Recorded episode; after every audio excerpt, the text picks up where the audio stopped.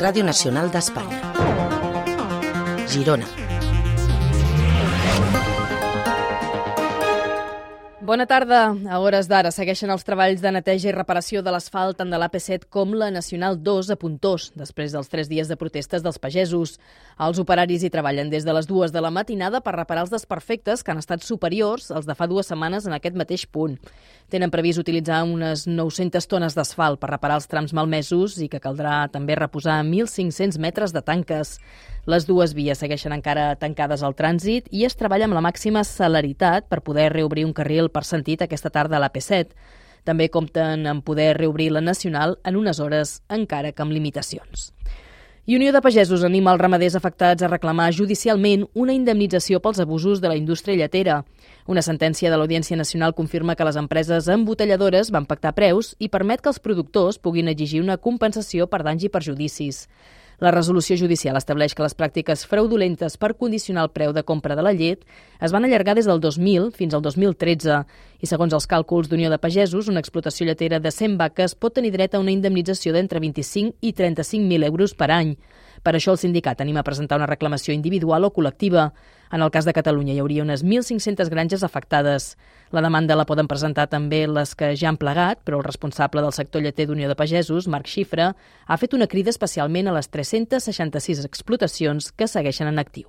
Un mercat cartelitzat vol dir que els que ens compren la llet són mafiosos i són tan mafiosos tan cabrons que molts d'aquests 366 productors que estan en actius no han presentat denúncia perquè tenen por i els han amenaçat que si li presentaven no els hi recollirien la llet i els hi renovarien el contracte.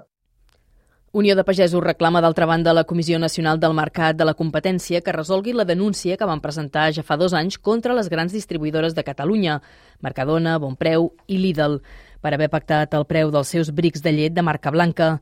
Diuen que aquesta posició de domini i l'estratègia d'utilitzar la llet com a producte reclam força els ramaders a vendre el litre, en algun cas per sota del cost de producció i desmantellat un punt de venda de droga en una associació canàbica de Figueres.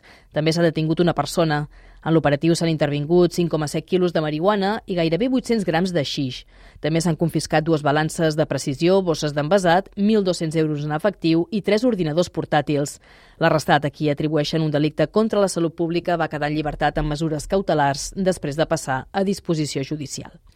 I l'Ajuntament de Blanes regularà l'ús d'aigua amb sancions que poden arribar als 3.000 euros. L'ordenança ha estat aprovada amb els vots de tots els grups municipals, excepte la CUP, que s'ha abstingut. Entre les infraccions hi ha omplir o reomplir piscines, regar jardins o zones verdes, mantenir fons ornamentals o elements lúdics d'aigua o bé el consum excessiu, en cas d'estar limitat per ús domèstic i treuen l'última cabina de telèfon que quedava a Girona al final de la Rambla i que estava en desús i degradada. Uns operaris l'han retirada aquest matí amb l'ajuda d'una grua i se l'han emportada a desballestar. Girona ja no té cap cabina de telèfon als carrers de la ciutat. Les tasques per retirar-la s'han viscut entre la indiferència, la curiositat i el records entre els gironins que passaven per aquest punt de la Rambla. I parlem ara sobre la iniciativa d'uns emprenedors de Figueres que es dediquen a interpretar textos legals per fer-los més fàcils d'entendre. De moment treballen sobretot per l'administració pública, però estan ideant una plataforma on els particulars podran penjar sentències, contractes o hipoteques. La iniciativa ha rebut diversos premis d'emprenedoria. Carlota Vanell és la creadora de la idea. Llavors, utilitzar frases que siguin més curtes, no cal. Quan veus un paràgraf de cinc frases, no, no està ben escrit, allò que dificulta molt la, la comprensió. Utilitzar sinònims que la gent entengui, no cal parlar d'arrendatari i arrendador, pots parlar de llogater, que és una paraula que, que la gent entendrà millor. I el Centre de Creació d'Arts Escèniques del Canal de Sal compta amb un pressupost de 950.000 euros pel 2024, una xifra que representa un increment del 250% respecte al 2021 i que eleva 2,6 milions d'euros la dotació dels tres darrers anys del centre. En total, prop de 18.000 persones han participat en les activitats del canal.